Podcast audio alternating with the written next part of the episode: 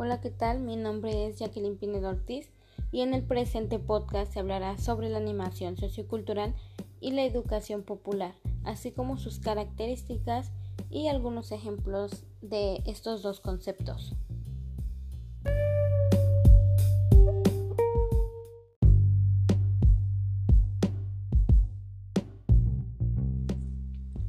Entender la animación sociocultural se vuelve en ocasiones difícil de definir, pero en el sentido etimológico de la animación hay dos posibles maneras de entender el concepto, derivado de dos palabras latinas, anima o ánimos. Anima supone entender la animación como sinónimo de dar vida, donde este concepto de animación se identifica con el de actuar sobre. Y animus, etimológicamente, en el sentido de la animación, es más próximo a movimiento. Se identifica con movilizar. Se trata de actuar en el grupo y actuar desde la comunidad. Esta concepción hace que se identifique la animación como una técnica de dinámica social. Así, la animación es un elemento mediador que pone en relación al individuo con el entorno y sus posibilidades. Además, una de las características de la animación es estimular la iniciativa y la participación de las comunidades en el proceso de su propio desarrollo, es decir, el desarrollo comunitario. También permite desarrollar las capacidades, aptitudes de un individuo dentro de un grupo que participa en su entorno social y lo transforma, al mismo tiempo también que se fomenta un sentido crítico la motivación, el desarrollo personal, la creatividad y pues se promueve la diversidad cultural y a la misma participación dentro de su comunidad.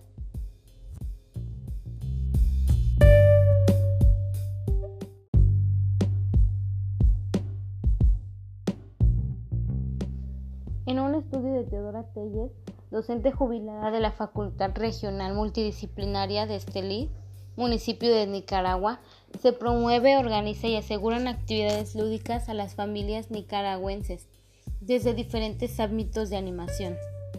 Como ejemplo de animación sociocultural son las ferias de expo ventas agropecuarias y de productos artesanales locales favorecidos por el gobierno nacional y local. También se realizan una serie de actividades conmemorativas que promueven desde diferentes espacios el turismo cultural del municipio. Dentro de las actividades conmemorativas destacan los concursos de comidas navideñas, juegos populares tradicionales y deportivos. Estas son organizadas por el Gabinete Departamental de Turismo. Asimismo, con el desarrollo de estas actividades se impulsan y promocionan lugares turísticos, las pequeñas y medianas empresas dirigidas al rescate de la cultura de la región norte. También estos espacios son aprovechados para promover varios aspectos y ámbitos del lugar. Lo que se busca a través de la animación es desatar un proceso de dinamización que estimula la creación individual y ofrezca a cada individuo la posibilidad de ir ampliando su protagonismo en su propio desarrollo cultural y social en un contexto de participación conjunta.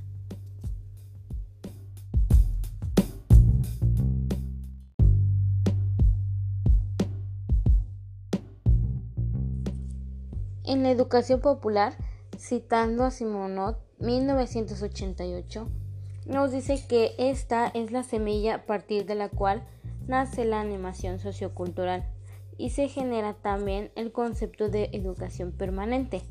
De esta manera, se justifican los grandes puntos de contacto y semblanza entre la animación sociocultural y la educación popular.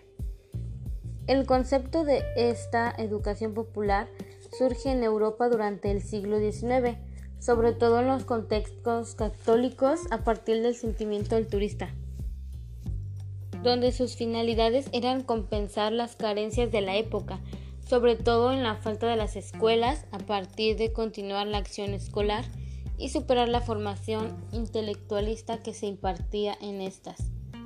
Se parte de la idea de que el saber está en manos de una minoría y que se tenía que democratizar la cultura a fin de que llegara a todo el mundo incluso los más necesitados. Este proceso de democratización implicaba algo más que una difusión de conocimientos.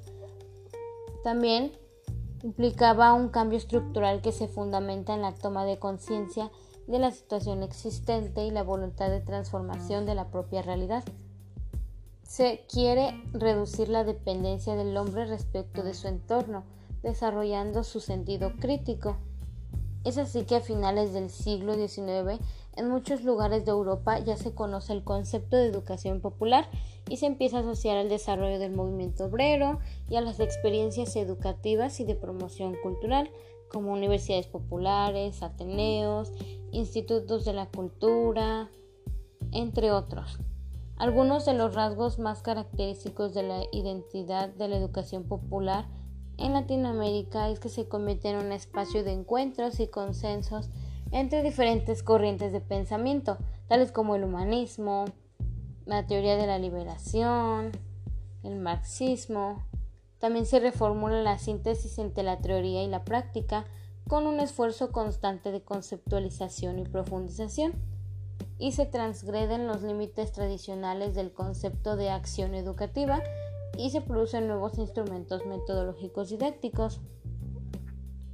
El reto es pues a saber hacer una adecuada lectura de estas prácticas y técnicas y releerlas desde la animación sociocultural como marco a la educación popular latinoamericana para que se pueda aplicar como una metodología participativa y transformadora de los grupos como una educación para la acción.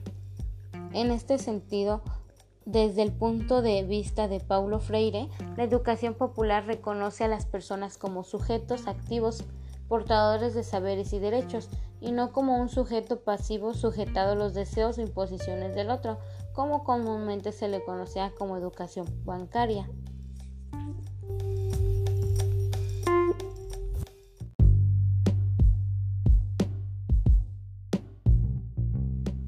En la sociedad latinoamericana, las instituciones y las prácticas educativas modernas se consolidaron a fines del siglo XIX, junto con distintos sistemas económicos y políticos, resultados de experiencias de injusticia y desigualdad en las poblaciones o grupos oprimidos, como son los analfabetas, poblaciones en situación de pobreza, poblaciones rurales y obreros, que se vieron marginados de los beneficios que aportan el sistema capitalista que solo miraba su situación financiera y de mejor calidad de vida. Debido a ello, en el siglo XX se comenzaron a crear estrategias para promover el aprendizaje en las que se encontraban la escuela, la educación pública y se desarrollaron otras alternativas que en medida fueron impulsadas a partir del pensamiento de Paulo Freire. En la educación poca por la formación política y social de la persona de tal manera que sea capaz de analizar su realidad y cambiarla, por lo cual la educación popular ha tenido una gran influencia en el desarrollo de programas destinados al sector popular de la población, por ejemplo, los barrios suburbanos, los sindicatos, los trabajadores rurales, los desempleados, entre otros refiriéndonos a una práctica que busca la creación de sociedades más justas en defensa de derechos humanos, la identidad, el género, el medio ambiente y fenómenos expresados en las problemáticas sociales.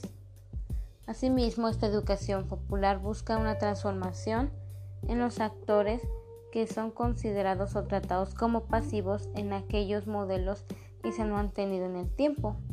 Con todo ello, se ve que la práctica de esta corriente de pensamiento tiene ciertas características que han influido enormemente en América Latina.